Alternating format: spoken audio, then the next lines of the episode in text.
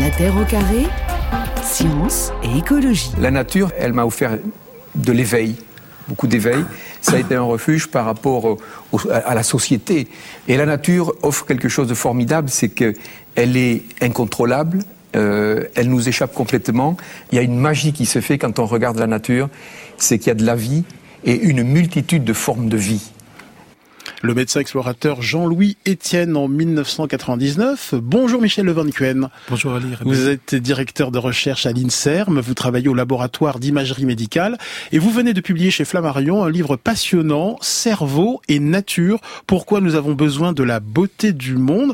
Alors nous allons donc explorer ce matin les bienfaits de la nature, mais de quelle nature parlons-nous? Elle peut prendre diverses formes évidemment. Oui, quand je parle de la nature, je parle de, l'aspect organique, le, vivant d'une certaine manière, mais aussi tout ce qui l'entoure, donc tous les environnements naturels, comme euh, effectivement la, plage, la forêt, donc tous ces environnements naturels euh, très englobants autour du vivant, euh, c'est ce que j'appelle la nature. Alors pendant le premier confinement, ceux qui n'avaient pas accès à la nature, ceux qui n'avaient pas la chance d'avoir une vue sur la nature l'ont très mal vécu, et ce n'est pas très étonnant. Oui, il faut pas oublier qu'il y, a, il y a deux ans, on l'oublie très vite, je, je trouve, euh, eh bien 3 milliards de personnes ont été confinées à travers le monde. Donc c'était un choc psychologique qui était énorme. En fait, c'était une sorte d'expérience traumatique à l'échelle de la planète. Donc je pense qu'il est maintenant temps un peu de réfléchir à comment on peut euh, renforcer sa santé mentale en particulier. Donc euh, dans mon livre, effectivement, j'explique que le simple fait de se connecter à la nature eh bien, a des effets extraordinaires sur notre cerveau et en particulier sur notre santé mentale. Et on reviendra sur ces mécanismes. On y reviendra très largement, mais tous ceux qui bénéficiaient pendant ce premier confinement d'un espace vert, d'un jardin, d'un balcon fleuri, d'une vue sur la mer, euh, sur un lac, une forêt, un champ, ont nettement mieux vécu cet euh, enfermement forcé. Oui, tout à fait. Donc moi, mon expérience personnelle était la suivante, c'est que j'étais confiné euh, en 2020 dans un petit appartement parisien, euh, donc pendant plusieurs semaines, donc j'étais coupé de la nature. Et je me suis vraiment rendu compte, un peu à ma grande surprise, que ça me manquait beaucoup. Et au fur et à mesure des autres confinements successifs, je me suis rendu compte que sortir de Paris, me mettre au vert, mmh. m'a beaucoup aidé pour euh, pour réduire mes incertitudes, mes inquiétudes. Donc je suis aussi aperçu que beaucoup de gens ont fait la même chose que moi. Donc beaucoup de gens sont connectés à la nature pour faire face à la pandémie. Donc il y a eu plusieurs études ont montré effectivement que des gens qui avaient une maison avec un petit jardin ou un balcon fleuri, eh bien sont passés mm. plus facilement à travers cette épreuve, difficile que ceux qui en ont été privés. Mm. Et comme le note euh, justement euh, Philippe Clergeau, hein, qui est professeur en écologie au Muséum d'histoire naturelle à Paris, je le cite, le confinement a souligné profondément une envie de nature qui renvoie à l'intime de nos êtres, à un besoin viscéral. Tout à fait. Donc, euh, il faut rappeler que effectivement la crise du Covid a probablement euh, euh, augmenté les inégalités euh, d'accès à la nature.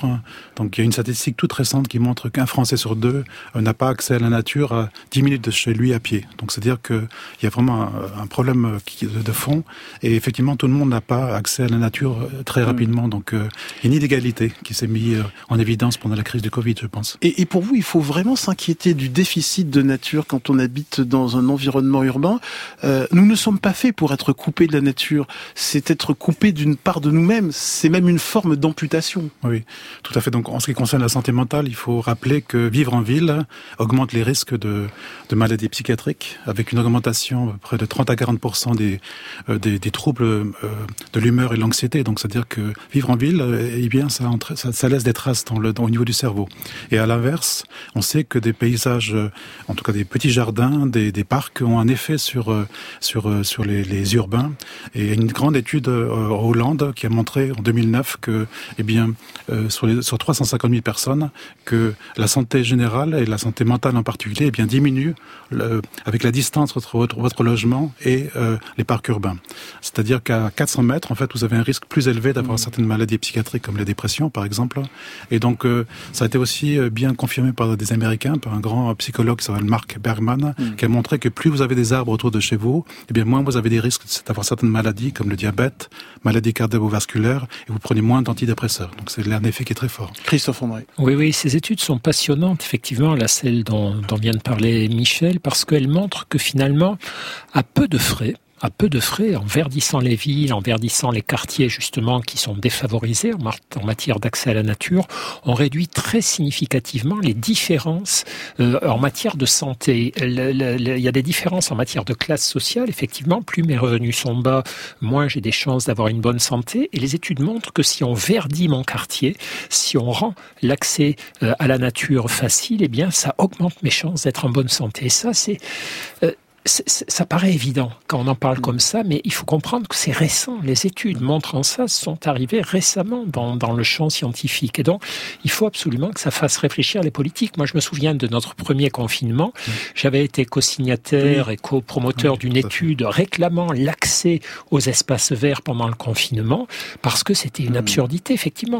Empêcher les gens de sortir une heure par jour, aller marcher dans les parcs, dans les montagnes, etc., alors que c'était bon pour leur santé, pour leur immunité quand on luttait contre un virus, ça avait été une folie. Mais c'est parce qu'il y, y, a un manque d'expérience sur les bienfaits de la nature de la part des décideurs. Alors, vous l'avez dit, il est prouvé que la perte d'expérience de la nature a des effets sur notre bien-être. Racontez-nous cette étude publiée en 1984 par le chercheur Robert Ulrich dans la revue Science, une étude intitulée Regarder par la fenêtre améliore notre récupération après une opération chirurgicale. Oui, tout à, tout à fait. Donc c'est un article extraordinaire. Le titre est très poétique. Euh, mm. J'aime beaucoup ce titre. Et effectivement, Robert Ulrich est le précurseur de ce domaine de, de la réflexion, de la de l'étude de, des effets de la nature sur euh, euh, sur le sur le corps et sur le cerveau en particulier. Donc Robert Ulrich était en tant qu'enfant en fait avait une maladie rénale qu'il est obligé à rester très longtemps chez lui et il s'est aperçu que la vue d'un arbre qu'il avait là de sa fenêtre avait un effet sur sa récupération, l'aidait beaucoup.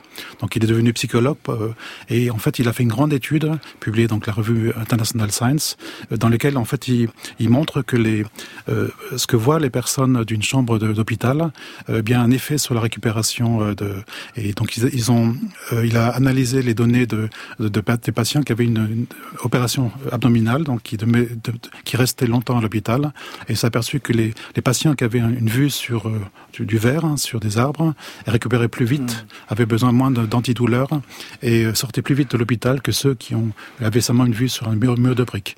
C'est-à-dire que l'effet effectivement de la nature simplement euh, euh, est, si puissant que simplement regarder un arbre par la fenêtre a un effet déjà sur votre sur votre bonne sur votre bonne santé. Et je précise que par la suite de nombreux travaux scientifiques ont montré euh, cette influence d'une vue vue verte sur la santé physique.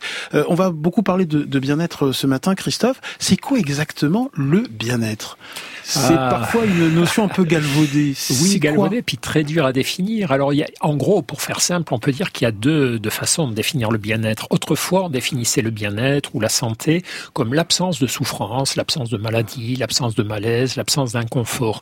Et puis bon, c'est un peu limitant. Donc aujourd'hui, on a tendance à définir le, le bien-être comme un, euh, un lien euh, harmonieux à soi et à son environnement. C'est-à-dire, on se sent satisfait de, de, de, de, de la place qu'on occupe dans l'environnement on se sent satisfait de, ce qu'on ressent dans son corps, dans sa tête. On a besoin de rien de plus que ce qu'on a à ce moment. Mais dans le bien-être, effectivement, ces deux choses sont importantes. À la fois la satisfaction euh, avec son intériorité, puis la connexion avec l'environnement. On se sent bien à l'endroit où on est. Et évidemment, évidemment que lorsqu'on est assis dans la nature, sous un arbre, sur le gazon, les chances de ressentir du bien-être sont plus grandes que quand on est en train d'attendre son bus à un carrefour très pollué et très bruyant dans une grande ville. On oublie souvent que la nature, euh, c'est un terreau qui influence nos vies au quotidien, comme le dit si bien la chercheuse en psychologie environnementale Alice Kosker. On l'oublie trop souvent, ça, Michel de Van. Oui, euh, c'est-à-dire que, d'après moi, c'est un besoin qui est fondamental, qui est issu de nos, nos racines euh, biologiques. Donc c'est l'une des grandes explications que je donne dans mon livre, c'est-à-dire que euh, euh, le, le cerveau, lorsqu'on regarde le cerveau d'un homme moderne, eh bien, il, il, est exactement semblable à un cerveau d'un homme de Cro-Magnon qui a vécu, par exemple, dans la belle vallée de la Dordogne il y a 30 000 ans. C'est-à-dire que, euh, et on vit en fait dans les villes depuis simplement 200 ans environ. C'est-à-dire qu'il y a 50% de la population mondiale qui vit dans les villes, mais c'est un phénomène qui est très récent, donc qui revient, qui remonte à la révolution industrielle. Et 200 ans, c'est rien par rapport à l'ensemble de l'histoire de l'humanité qui, euh, euh, qui, d'après les plus vieux fossiles trouvés à Jebel Irhout, remonte à peu près à 300 000 ans. C'est-à-dire que, eh bien, ça, ça a une influence sur notre bien-être, ça a une influence sur notre psychologie, et, et, même si on vit dans les villes, on a d'une certaine manière la nature en nous, en raison de mm. cet héritage biologique. Pourquoi la nature nous ressource? Pourquoi est-ce qu'elle infuse en nous de l'énergie? C'est à la fois très mystique et très rationnel. ce que les sagesses savent depuis des millénaires, la science le prouve au fur et à mesure. Oui, on le sait tous. Donc la, la nature ressource, elle euh, suspend nos préoccupations, nos, conflits intérieurs. Et, euh, et d'après moi, à la différence peut-être d'autres situations qui rendent heureux, en fait, c'est une source continuelle de, joie. Alors même, euh, effectivement, si on peut prouver, on en a parlé tout à l'heure, que la nature est bien fait du bien, a un effet sur la santé et la santé mentale en particulier, comprendre ce qui se passe au niveau de l'organisme, au niveau du cerveau est beaucoup plus compliqué. Donc il y a un certain nombre d'explications. Donc une première explication, c'est celle de la biophilie, donc dont j'ai parlé tout à l'heure. Donc notre nos origines, mm. euh, euh, euh, donc c'est une explication évolutionniste. Il y a une autre explication qui est, qui est aussi très importante, c'est certaines personnes l'appellent l'hypothèse de la restauration de l'attention, c'est-à-dire que on peut faire un constat, c'est qu'une des euh, caractéristiques de, de l'homme, hein, c'est euh, sa capacité de rumination. C'est-à-dire mm. que euh, il y a une grande étude qui a, qui a, été publiée aussi dans la revue Science qui a montré que dans, sur plusieurs milliers d'individus, qu'on passe à peu près 50% de notre temps à penser à autre chose que ce qu'on est en train de faire. C'est-à-dire que le, le contenu de nos, nos pensées n'a en fait rien à voir avec euh, mm. finalement ce qu'on est en train de faire. Et par contre, dans la nature, euh, parce que la nature est fascinante, parce qu'elle est, est, belle, eh bien l'attention est, est, est, elle nous invite à euh, porter notre attention sur l'environnement et par la même occasion d'arrêter de, de, ruminer. Donc c'est une donc l'attraction est involontaire. L'attention n'est pas une certaine manière accaparée par l'environnement, donc c'est quelque chose qui est très très doux et ça permet une certaine manière de cogitation mentale euh, d'arrêter de, de, ruminer et euh, une certaine manière ça permet à un certain nombre de fonctions cérébrales de se régénérer, comme par exemple l'attention. Est-ce que vous comprenez ceux qui n'aiment pas la nature? Je pense à notre camarade à France Inter, Xavier Le Herper, euh, d'une heure en série du masque et la plume, qui déteste la nature, on en parle souvent. Qu'est-ce que vous comprenez? Oui, donc comme euh, je, je l'ai dit précédemment, donc le, même si on veut rien à faire, euh, avoir à faire avec la nature, même si euh, on vit dans des environnements artificiels, on, on a la nature en nous, mm. Euh, et c'est un héritage biologique. J'aime bien parler par exemple de, de du microbiote. Oui. Alors euh, c'est un exemple que j'aime bien parce que c'est fascinant. C'est que vous savez, et c'est une découverte assez récente, qu'on est colonisé par une par des milliards de, de bactéries qui ont élu domicile dans notre tube digestif. Donc c'est un véritable organe supplémentaire. Donc donc c'est à peu près 50 000 milliards de bactéries et de virus qui, qui, qui forment mmh. cette, euh, cet ensemble qu'on appelle le micro microbiote.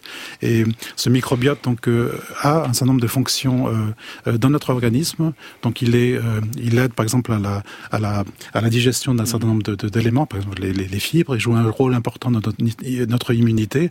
Et donc finalement, lorsqu'on regarde notre corps, eh bien on est composé à peu près de 50 000 milliards de cellules de notre propre corps, mais également à peu près autant de cellules de ce microbiote. C'est-à-dire qu'on vit, on est des symbiotes, mi-microbes, mi-humains, mi, euh, mi et donc d'une certaine manière, ça c'est un exemple pour montrer que la nature est en nous, mm. et on peut pas s'en débarrasser si facilement. Christophe André. Alors pour revenir en tant que psychiatre sur les gens qui n'aiment pas la nature, moi mon expérience c'est que ce sont souvent des très grands anxieux mm. qui effectivement ont besoin que leur attention soit captée par des relations humaines, par des informations, par des rencontres. Et, dès qu'ils se retrouvent dans la nature, tout à coup, ils se retrouvent avec eux-mêmes et avec cette espèce de chaudron intérieur, de bouillonnement, de pensées angoissantes, etc. Et, et s'ils ne font pas l'effort de laisser ce bouillonnement redescendre doucement, effectivement, ils détestent être dans la nature, ils ont peur d'avoir des crises d'angoisse, ils ont parfois des crises d'angoisse parce qu'ils sont loin de la ville, loin de sa distraction. Et donc, ça se soigne. Marie-Laure Sunshine, de Femme Actuelle. Oui, Michel Levanquen, en introduction de votre livre, je ne vous cache pas que ça m'a un petit peu interpellé. Vous écrivez que le désir de nature n'a pas que des vertus. Il peut inciter à la consommation, susciter de nouveaux comportements qui sont pas forcément utiles ou bénéfiques. Alors à quoi faites-vous euh, allusion et où faut-il placer le curseur finalement? Bon, ça c'est une question difficile. Effectivement, donc il y a une commercialisation de, de la nature. Euh, mmh. Euh, la nature fait, vendre, marchandisation de la nature. Donc la nature, nature fait vendre et je pense que c'est euh, c'est quelque chose qu'il faut remarquer. Euh, à, la, à la fois aussi, j'indique que euh, le contact avec la nature n'est pas nécessairement aussi lorsqu'on part dans la nature sauvage, dans mmh. lequel on quitte tout et on vit dans les arbres. donc donc il y a un peu un compromis à, à trouver. Et d'après moi, donc la nature se trouve aussi dans les villes. C'est même l'enjeu actuel, d'après moi, comme on en a parlé tout à l'heure, de revêtir végétalisation des, des, villes. Et ça peut être simplement la vue d'un arbre qu'on a de, chez soi, un petit balcon fleuri. Donc, c'est des choses qui coûtent pratiquement rien et qui permettent une certaine manière d'avoir euh, effectivement une, un équilibre intérieur euh, très facilement. Et ce matin, on s'intéresse aux effets bénéfiques de la nature, preuve scientifique à la pluie. Racontez-nous ces bienfaits sur vous au 01 45 24 7000, sans oublier de nous laisser une note vocale sur l'appli France Inter. Michael nous écrit, quand je rentre dans une forêt, les bruits de la nature, les oiseaux, les animaux sauvages nous font oublier le reste. Le bruit des pas dans les feuilles mortes sont apaisants, comme si une connexion se faisait entre la nature et l'esprit. Michel Le Van je rappelle que vous êtes neuroscientifique et que vous publiez et Nature. Vous aussi, hein, vous répondez à cet appel de la forêt. Euh, dès que la fatigue vous accable, vous vous immergez en forêt. Oui, effectivement. Donc, dans mon cas, c'est la forêt est quelque chose d'extraordinaire pour me ressourcer. Donc, euh, mais en fait, l'effet de la forêt sur euh, l'organisme, en fait, c'est un phénomène qui, qui est très connu depuis à peu près 40 ans. Et c'est les Japonais qui ont commencé à étudier ce, ce phénomène. Donc, euh, même en 1982, l'agence forestière du Japon a préconisé les marches de forêt dans leur pour, les, pour une bonne hygiène de vie. Donc le donc c'est le fameux Shirin-yoku. Donc hmm. c'est ce bain de forêt. Je trouve que ce, ce, ce, terme est extrêmement bien approprié. Donc il s'agit en fait d'abandonner la technologie, euh, de pas écouter de la musique et on s'ouvre à l'environnement tranquillement et on laisse la, la, nature venir à nous. Alors on peut voir euh, au niveau du Japon un lien directement avec le shintoïsme. Donc c'est très pratiqué au, au, Japon qui, qui vénère les forces de la nature. Mais de manière plus pragmatique, euh, euh dans les années 80, c'est aussi c'est le moment où les Japonais ont observé les premiers cas de karoshi, donc c'est c'est mort au travail. Donc euh, c'était l'époque où euh, il y a des employés qui sont ont été trouvés morts à leur bureau le matin après un arrêt cardiaque ou un AVC. Donc c'est une situation un peu dramatique pour le Japon. Et ils ont commencé à réfléchir sur la manière dont on peut améliorer le, le bien-être et en particulier par le par ces promenades en, en forêt. Donc il y a beaucoup d'études scientifiques qui ont été menées à cette, cette époque. À titre personnel, pourquoi aimez-vous les paysages forestiers? À propos des paysages, je cite le philosophe Alexandre Lacroix, un paysage ce sont des apparences sans cesse rafraîchies dont l'écoulement ne se tait jamais. Exactement. Donc c'est une source continuelle de, de, de joie et c'est tout particulièrement le cas dans la dans la forêt. Donc c'est une expérience polysensorielle. Il n'y a pas que le, le vert de la vision, il y a aussi les odeurs. Et tout particulièrement, euh, le, les Japonais sont très intéressés dès le début aux odeurs. Donc vous savez que les atmosphères des forêts est une atmosphère riche en, en certains types de molécules qu'on appelle les phytocides, qui sont par exemple les terpènes des résineux mm. ou, ou, les limonènes. Vous avez cette, parfois cette odeur citronnée de certains arbres. Les phytoncides. Les phytoncides. Donc c'est euh, donc les arbres utilisent en fait les végétaux mm. utilisent euh, ces molécules pour se protéger euh, des bactéries, des, des, des de, mm. certains types de, de, de champignons. Euh, et les Japonais, donc une des premières études a montré l'effet de ces odeurs sur le système immunitaire et en particulier sur une classe de cellules du système immunitaire qui s'appelle les cellules NK, qui sont des mm. cellules très importantes, qui sont des lymphocytes qui ont cette capacité de, de tuer les cellules malades de notre corps. Donc euh, des cellules infectées par des virus ou des cellules tumorales. Et ce qui a démontré, c'est que après une promenade en forêt d'à peu près 6 heures, et après deux jours, eh bien, vous avez une augmentation de ces cellules, de ces lymphocytes, environ de 50%. Mmh. Et si vous arrêtez de faire la promenade en forêt, eh bien, ce taux reste mmh. constant sur une durée de plusieurs semaines. Et donc, après une bonne promenade en forêt, vous avez en fait un effet euh, sur, qui dure environ pendant un mois sur votre système immunitaire. Donc, c'est un phénomène qui est extrêmement remarquable. Et le calme forestier sollicite notre système nerveux autonome, hein, le système végétatif. Rappelez-nous, euh, Christophe, en quelques mots, comment fonctionne ce système nerveux autonome composé du système sympathique et du système parasympathique? Oui, c'est un système nerveux qui échappe à notre volonté. Hein. Ça n'est pas le système nerveux qui fait qu'on remue le petit doigt ou qu'on tourne la tête. C'est euh, tout le système nerveux donc qui, qui déclenche les réactions de stress lorsque je me sens menacé, agressé, dans l'inconfort, par exemple dans les villes. S'il y a beaucoup de bruit, je croise des tas de gens qui me bousculent, qui ne me regardent pas ça active le système nerveux sympathique qui est associé aux réactions de stress, sécrétion d'adrénaline, etc., etc. Donc, de tension qui peut être efficace à court terme pour fuir une situation, mais qui, à la longue, lorsqu'il est répété, inévitable, finit par déclencher mmh. tout un tas de perturbations immunologique notamment, qui altère ma santé. Et à l'inverse, il y a un autre système nerveux automatique qui ne se déclenche pas forcément sur mes ordres, mais qui est lié à ce qui m'arrive. Et chaque fois qu'on met quelqu'un dans un environnement calme, agréable, mm. dans la nature, et on peut aussi activer ce système nerveux parasympathique en apprenant aux gens à respirer calmement ou en regardant des choses agréables, eh bien, à l'inverse, ce système nerveux parasympathique calme mes réactions de stress et déclenche tout un tas de sensations de bien-être avec la sécrétion de neurotransmetteurs associés à ces états de bien-être. Et l'équilibre entre le système sympathique et parasympathique contribue à la bonne santé de toutes les fonctions physiologiques. Euh, et une balade en forêt, Michel Le Van euh, lors d'une balade en forêt, le système nerveux parasympathique s'active et ralentit la physiologie euh, du corps. Se promener en forêt a, ce pouvoir d'apaiser et de ralentir à la fois la respiration, le rythme cardiaque. oui, oui c'est tout à fait juste ce que dit euh, Christophe André. Donc c'est un peu comme un accélérateur et un frein d'une voiture. Donc ça fonctionne en, alternance. C'est-à-dire que lorsque l'un est actif, le système sympathique est actif, le, le parasympathique en fait est, silencieux. Donc euh, donc le, les promenades dans la forêt, euh, c'est une situation idéale pour effectivement activer le, le, système parasympathique et celui de la de la, maintenance de l'homéostasie, donc de, la récupération des, des fonctions. Euh, et ça a été bien montré par une, étude qui que si on compare des gens qui font une promenade en forêt par rapport à une promenade en ville, mmh. eh bien, on a une augmentation à peu près de 100% de l'activité du système parasympathique, donc de restauration. Et là, on comprend tous les bénéfices que ça a sur le système cardiovasculaire, sur le système immunitaire, euh, très, très, très facilement, parce que c'est euh, l'inverse, le système sympathique, eh bien, lorsqu'il est en permanence euh, stimulé, mmh. eh bien, par le stress chronique, par exemple, a des effets désastreux sur le, sur le, système cardiovasculaire, par exemple. Donc, le, la forêt apaise et a des effets effectivement sur ce système nerveux. Et ce, ce qui est intéressant, c'est qu'on ne s'en rend pas compte. C'est-à-dire le fait de vivre en ville nous expose en hmm. permanence à un niveau de stress sonore, relationnel, euh, chimique évidemment, dont nous sommes inconscients. Et, et, mais notre système sympathique, lui, réagit à ce stress, d'où euh, les pathologies plus fréquentes, effectivement, lorsqu'on vit dans des environnements urbains dont on ne sort jamais. Alors Michel Le Van quand vous vous immergez en forêt, euh, vous devenez rousseauiste. Hein Rousseau euh, aimait la marche solitaire, qu'elle elle faisait rencontrer la nature extérieure et la vie intérieure. Euh, on peut dire que dans ce cas-là, le, corps et l'esprit fusionnent, même si la coupure euh, corps-esprit est artificielle, on le sait. Oui, c'est bon, ça ressemble un peu à la méditation dans un, cas. Moi, je parle de méditation pleine nature, hein. et effectivement, certaines personnes sont des adeptes. Jean-Jacques Rousseau était un adepte mm. de ces marches en forêt solitaire, et dans lequel il laissait un peu sa, sa, sa pensée vagabonder, et il a, arriver à, de nouveau, bien sûr, avoir euh, le plaisir de la vie, mais aussi d'avoir beaucoup d'idées. C'est ce qui s'est passé à la fin de, sa vie, lorsqu'il était mm. proche du lac de Bienne. Il a écrit ça, son dernier texte, qui sont les, rêveries du promeneur solitaire.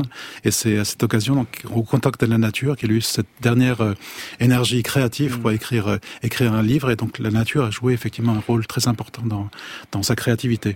Et ça, c'est connu aussi, c'est-à-dire que lorsque l'esprit, d'une certaine manière, un peu en roue libre, lorsqu'on n'est pas euh, d'une certaine manière euh, euh, en rumination ou alors on veut résoudre des problèmes, souvent c'est la meilleure manière de d'être créatif et trouver des solutions inédites à des problèmes qui sont très complexes. Et donc beaucoup de scientifiques, je fais partie de, de, de, ce groupe, mais beaucoup de scientifiques aimaient les promenades dans la forêt comme préparation finalement à leur recherche scientifique.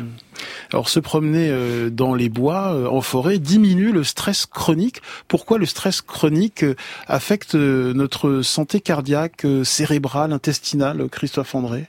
Ben, le stress, c'est le grand aggravateur de tout, et, notamment parce qu'il perturbe à court terme notre organisme avec le, ce neurotransmetteur qui s'appelle l'adrénaline, mm. et donc qui a tendance à élever notre tension artérielle, à accélérer notre rythme cardiaque, et donc euh, c'est jamais bon d'avoir une mm. tension artérielle élevée de façon chronique. Et puis à la longue aussi, le, le stress perturbe la sécrétion du cortisol, qui est une hormone effectivement qui au départ est une hormone destinée à équilibrer nos défenses immunitaires notre utilisation de, sucre par le foie, etc., etc. Mais lorsque il y a une sécrétion chronique de cortisol trop élevée liée au stress, ça va entraîner toute une dégringolade de perturbations euh, immunologiques, endocriniennes en cascade. Mmh. Et, donc, c'est le, stress, c'est simple. Hein. Le stress, c'est le grand aggravateur en médecine.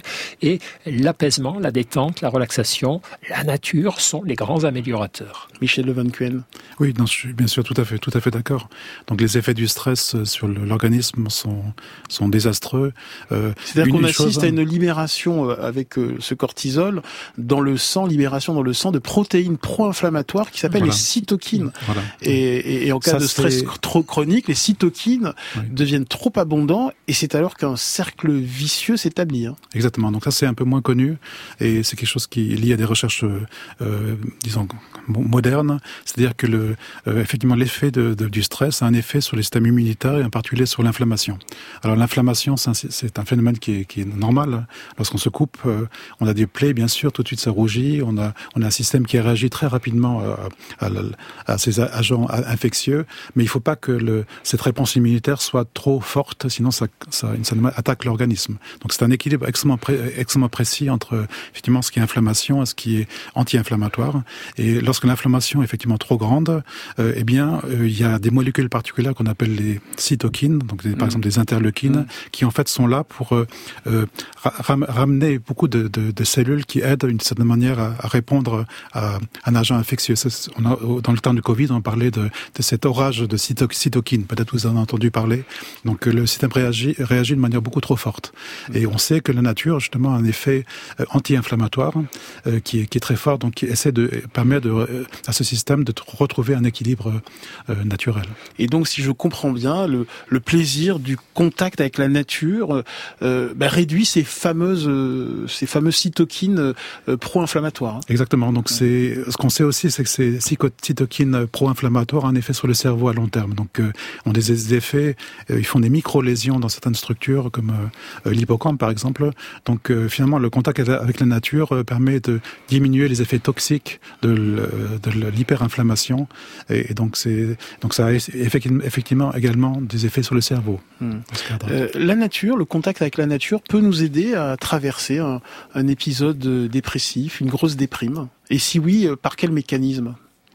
Oui, on a parlé tout à l'heure, donc l'aspect rumination. Donc euh, dans la dépression, la rumination est parfois extrêmement forte, la dépréciation de, de, de, de soi. Donc le, la nature, euh, de manière euh, très très facile, fait que l'attention est portée vers l'environnement. Et donc ça permet effectivement de, de, de, diminuer la rumination et ça ça a un effet en tout cas euh, sur, le, sur la dépression. Et je cite Christophe André, parce que vous le citez dans votre livre, lorsqu'on marche droit, notre esprit cesse de tourner en rond. oui, oui, c'est une, une, un petit, une petite façon de, de, de, mémoriser les bénéfices de la marche. Ce que je voudrais dire, c'est que euh, la nature ne guérit pas les maladies oui, dépressives. Attention, d'accord. Hein, hein, voilà. Oui. Mais euh, ce qu'il faut dire, c'est que lorsqu'on est déprimé, on a tout intérêt à sortir pour marcher à être en contact avec la nature, à, à, à remuer son corps et, et, à ne pas rester replié, immobile, seul chez soi. Voilà. Mais c'est vrai que ça devrait faire partie euh, des, des, des soins d'appui. Et il faudrait que dans tous les hôpitaux psychiatriques, les cliniques psychiatriques, il y ait des salles de gym, il y ait des promenades à l'extérieur pour, pour aller au contact de la nature. Et pendant longtemps, ça n'a pas été le cas. Question de Marie-Laure de Femme Actuelle. Oui, pour rester sur le côté un petit peu médical, j'allais dire quelle est l'ordonnance type pour un urbain, celui qui vraiment n'a pas de nature à proximité. Alors végétaliser son balcon, euh, si tant est qu'il en ait un, ça ne suffit pas bien évidemment. Vous parliez de balade en forêt, je suppose qu'il faut un temps aussi entre quitter euh, sa voiture, les bouchons, se garer et commencer cette promenade en forêt pour en, pour en avoir des bénéfices durables. Comment fait l'urbain qui est dans 60 mètres carrés avec euh, une petite fenêtre? Bon, ça c'est une question. Il y a des jardins hein, dans les grandes difficile, euh, mais pas à proximité toujours. Hein, ouais. Vous l'avez rappelé. Ce qu'on sait, par contre, c'est que effectivement, des petites doses de nature sont suffisantes pour avoir déjà des, bienfaits. C'est-à-dire qu'il ne faut pas forcément sortir de Paris euh, ou d'aller prendre des vacances en Amazonie pour profiter des bienfaits de, la nature. Donc ça peut être vraiment fait dans les villes et effectivement il y a des petits euh, jardins qui permettent très facilement, je pense, d'avoir un contact avec la nature. Par exemple, ça a été bien montré par une étude sur des écoliers euh, dans la ville de Barcelone. Donc euh, les scientifiques en fait ont, ont, suivi à peu près des milliers d'enfants de, de, et, et, ont mesuré leur, leur, leur contact avec la nature à partir de d'images satellites et des, des, coordonnées GPS. Et donc ils ont suivi les enfants pendant un an et ils se sont rendus compte que les, les enfants qui étaient le plus exposés à la nature, donc en ville, eh bien étaient aussi ceux qui avaient la meilleure mémoire de travail. Donc la mémoire de travail, c'est ce qui vous permet de, de, conserver un certain nombre de choses en tête. Donc c'est une fonction clé des apprentissages. Donc c'est-à-dire que des petites doses de nature, par exemple, ce que vous voyez par la fenêtre d'un bus lorsque vous allez à l'école pour les, pour les enfants, a une influence sur, sur leur cerveau et permet un certain nombre de fonctions de, de, de, de se régénérer en particulier. Donc euh, on appelle ça des micro-expériences restauratrices. Oui. oui, puis avec ce que vous disiez tout à l'heure, Michel, il y a un effet retard. C'est-à-dire si une fois par mois, je vais passer une grande journée à marcher dans les bois oui. sans avoir mon mmh. Walkman euh, sur les oreilles. Ça existe plus les Walkman, hein ouais, Enfin, les, les machins là qui mettent de la musique, les, les, les, les quoi ça s'appelle alors ces engins là qui, qui bon, bref. Bon, bref. Si je vais m'immerger un jour par mois dans un, une forêt, en général, il n'y en a pas trop loin des grandes villes, eh bien, il y a un effet retard. Donc c'est ça qui est important. Alors, comme Marie-Laure Zonchen de Femme Actuelle, on peut préférer la mer à, à la ah, forêt. Euh, pourquoi l'environnement maritime est-il si reposant, euh, si relaxant, si apaisant Michel Leverniquen, je rappelle que vous êtes neuroscientifique. Euh, que se passe-t-il dans notre cerveau quand nous regardons la mer, l'océan? Pourquoi le bleu du rivage et du ciel confondus nous font tant de bien? Oui, oui, déjà, il faut rappeler les statistiques. C'est-à-dire qu'il y a une grande étude, par exemple, qui s'appelle Blue Health en anglais, donc santé bleue en, en, français, qui a montré véritablement que la santé mentale des gens du littoral est meilleure que ceux à l'intérieur des terres, même s'ils ont un petit jardin, même s'ils ont un espace vert autour d'eux. Donc c'est un effet qui est extrêmement fort. Et euh, en tant que neuroscientifique, j'interprète les choses en particulier par le, par le fait que certaines structures ne sont pas euh, très activées dans ces environnements, euh, euh, disons, maritimes. Euh, et en particulier, par exemple, au bord de la plage, il y a une structure cérébrale qui est extrêmement calme et, et ce qu'on appelle l'amidale. Mm -hmm. L'amidale, c'est une structure qui, qui est programmée depuis la nuit des temps pour réagir euh, au quart de tour à chaque menace, à chaque signe un peu inquiétant.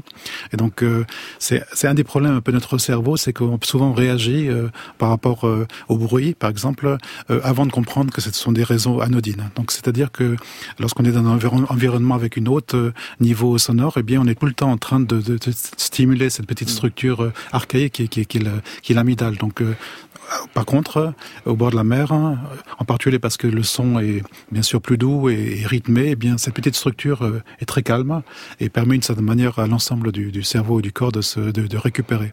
Mais effectivement, l'environnement marin donc euh, a des propriétés donc liées au bruit, aux odeurs, euh, aux odeurs aussi, liées aussi au bleu si on a la chance, euh, le bleu du ciel. Donc il y a de plusieurs facteurs. Donc c'est une expérience polysensorielle. Et on peut pas dire que euh, le, euh, la, la, mer est uniquement, euh, disons, euh, bonne parce que parce que le, parce que les bruits sont, sont particuliers. C'est un ensemble d'éléments qui sont parfois un peu du, on a du mal un peu à les séparer les uns des autres, mais qui, qui, qui ont des, une vertu extraordinaire. Et vous, vous Michel Levanquen, vous ressentez une sensation d'éternité quand quand vous contemplez le, le mouvement des vagues et, et des marées face à l'infini océanique?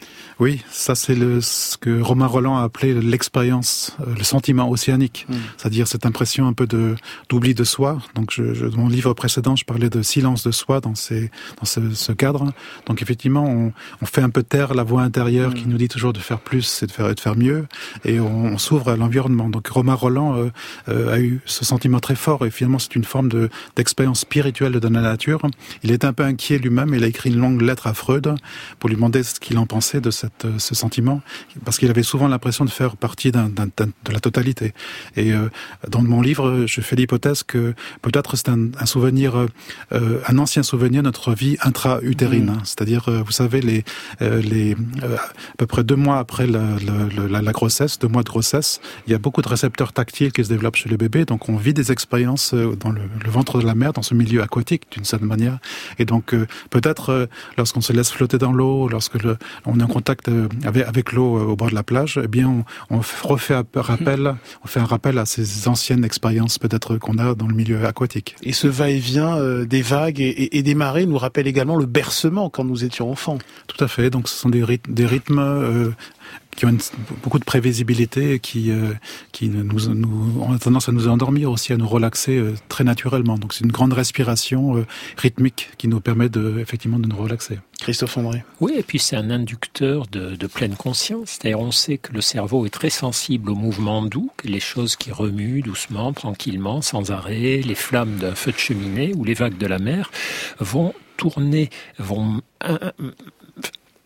aider notre cerveau à s'apaiser, à poser son attention sur ce mouvement incessant. Et puis je crois que les bruits de l'océan dont on parlait tout à l'heure, c'est sans doute les bruits immémoriaux de toute espèce animale. On est tous sortis de l'océan et quelque chose a dû nous en rester un petit peu dans notre cerveau. Et donc les vagues de l'océan, à bruit égal, nous font beaucoup plus de bien qu'un petit moteur de, de, de, euh, de, mixeur qui démarre dans notre cuisine.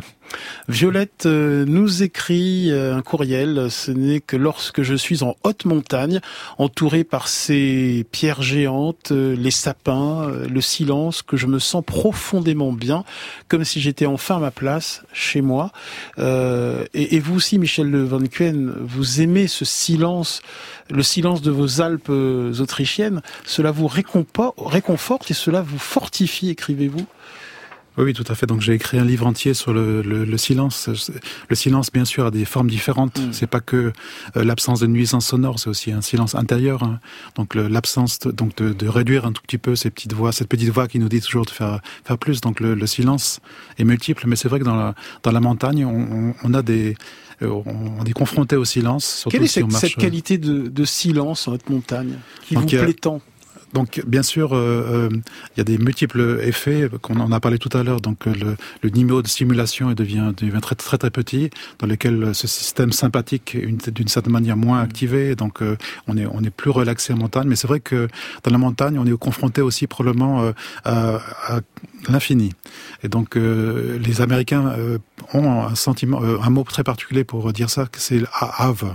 Donc, A-W-E, qui est un sentiment qui est à la fois en fait une donc euh, un plaisir euh, de, de, contempler certaines choses, mais aussi une peur mm. simultanément. C'est-à-dire, euh, et ça c'est peut-être ce qu'on ressent aussi dans la montagne, c'est qu'il y a, il y, a, il y a un contact avec la nature dans lequel on, on ressent la nature comme quelque chose qui est extrêmement mm. immense et qu'on est en fait finalement quelque chose de très très petit en comparaison. Mm. Rappelez-nous en quelques mots tout de même les effets délétères du bruit sur nos organismes et nos psychismes basés hein, sur de nombreuses études internationales. Oui, donc le, les effets en fait du bruit euh, sont très très très connus. C'est vraiment euh, une certaine manière euh, un problème des, des, des, des grandes villes et, et l'agence européenne de l'environnement estime à peu près à 10 000 morts par an au niveau de, de, de l'Europe associée au bruit. Donc c'est le bruit augmente surtout un bruit permanent. C'est un peu comme un stress chronique. Mmh. On l'oublie, mais mais ça stimule justement ce système sympathique qui, qui qui génère en fait beaucoup de d'hormones du stress dans l'organisme et, et et sur le long terme, ça a des effets bien sûr négatifs sur euh, sur le système cardiovasculaire, ça augmente euh, les infarctus du myocarde mmh. et euh, sur le système immunitaire. Donc c'est essentiellement cet effet-là qui qui a, qui a les nuisances sonores. Et pour terminer, nous accueillons Victorien. Bonjour Victorien, vous appelez de Paris. Oui. Exactement, bonjour Ali. Bonjour, alors votre réflexion sur notre sujet du jour? Bah, Moi en fait je voulais témoigner parce que je suis un jeune actif voilà parisien. Mhm. Et en fait, dans la vie de tous les jours, je me rends pas forcément compte euh, de mon besoin de nature. Et ce mhm. qui se passe, c'est que à chaque fois que je rentre chez mes parents, donc en Lorraine, en campagne, vraiment en pleine campagne, mon premier réflexe, c'est vraiment de prendre mon chien, d'aller le promener dans les champs en plein milieu et dans le silence et de, de profiter. Mais c'est un, une jouissance que, dont je me rends compte de la valeur seulement sur le moment quand je le fais. En fait. Qu'est-ce que vous ressentez euh, à ces moments-là coupé de, l'environnement urbain quand vous revenez euh, dans votre nature lorraine? Bah déjà, j'arrive à comparer avec tout le bruit euh, que, je peux subir en fait tous les jours à Paris, et aussi je me sens chez moi en fait tout simplement vu que c'est un environnement que je connais par cœur. Voilà, c'est des endroits de nature où je sais à quel endroit je peux m'arrêter au pied d'un arbre juste pour faire une pause. Je sais à quel endroit il faut que je passe pour rendre la balade plus longue si j'ai envie ou quoi. Donc je, me sens chez moi en fait.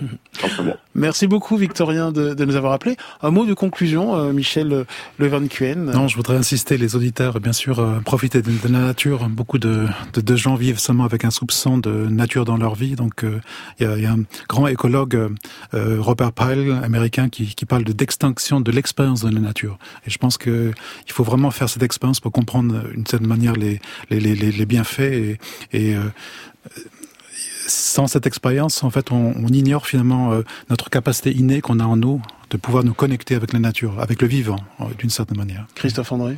Oui, oui, c'est comme on le disait au tout début, la, nature est un moyen très très accessible de réduire les, les, problèmes de santé, de réduire les inégalités aussi en matière de santé. Donc vraiment, euh, à la fois à titre individuel, contactons davantage la nature, faisons-la entrer dans nos vies, mais aussi à titre collectif. Mais je, je crois que ça, c'est en cours, vraiment, cette réflexion politique sur le, la renaturalisation des villes est en cours. Christophe André, vous conseillez avec moi le livre de Michel Le Van C'est le meilleur livre actuellement sur le sujet. Cerveau et nature, pourquoi nous avons besoin de la beauté la du Terre au carré chez est un podcast On vous le recommande vivement. Merci au Tic et Tac du mardi, Marie-Laure et Christophe André.